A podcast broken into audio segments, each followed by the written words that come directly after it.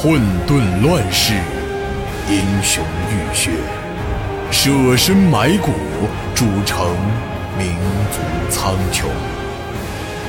岁月如河，江山如歌，七年战国，写尽帝国苍茫。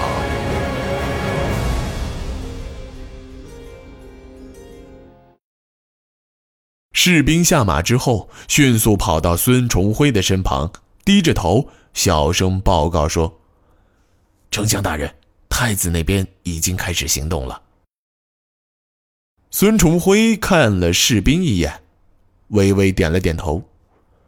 确定了有多少人吗？骠骑军在列吗？有骠骑军，总人数超过一万，分成两路朝皇城来了。一万吗？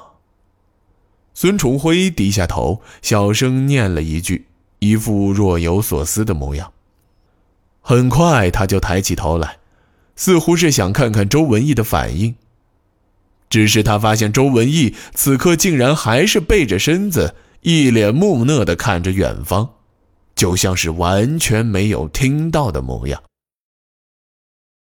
孙重辉紧锁起双眉。阴沉着脸朝前面走了几步，等走到周文义身旁，就故意在他耳边大声问道：“周大人可有听到？”周文义这时才一副如梦初醒的样子，立马慌忙解释道：“丞相大人，下官突然又想起了一些事情，但下官听到了，听得十分清楚。”孙崇辉稍稍沉默片刻，就继续沉着脸问道：“那么，请问，周大人又想到什么呢？”周文义转过头，十分恭敬地答道：“下官原以为太子军会孤注一掷进攻东皇门，没想到竟然会分兵出来。”周大人真是这么想的？孙重辉的话语中似乎带着一些怀疑的意味。周文义却依然是一副无法理解的样子，继续解释道：“丞相大人，太子府的这点家底，即使无法确切，但多少能大体猜到。下官虽然不懂军事，但东皇门城墙最低，门前也最空旷，应当是最容易攻击的一处。”而且下官以为，太子府的兵力即使集兵一处，攻城也未必足够。现在还要拆分出来，实在是有点难以理解。况且这守卫皇城的将军，哪个不是西国数一数二的大将军？这点太子府的人不可能不知道。丞相大人。周文义紧皱着眉头，神色中似乎饱含着深深的不安。他自言自语的念道：“难道说，太子还有什么其他的计划吗？”孙重辉却不以为然的笑了笑：“周大人料事如神，周大人都猜不透的事情，本相哪里能够知道呢？”丞相大人，这种时候就不要再开下官的玩笑了。孙重辉又是一阵冷笑，继而摆出一副不屑的模样，冷冷说道：“本相哪敢开周大人的玩笑？周大人说边境可能出事，就真的出事了。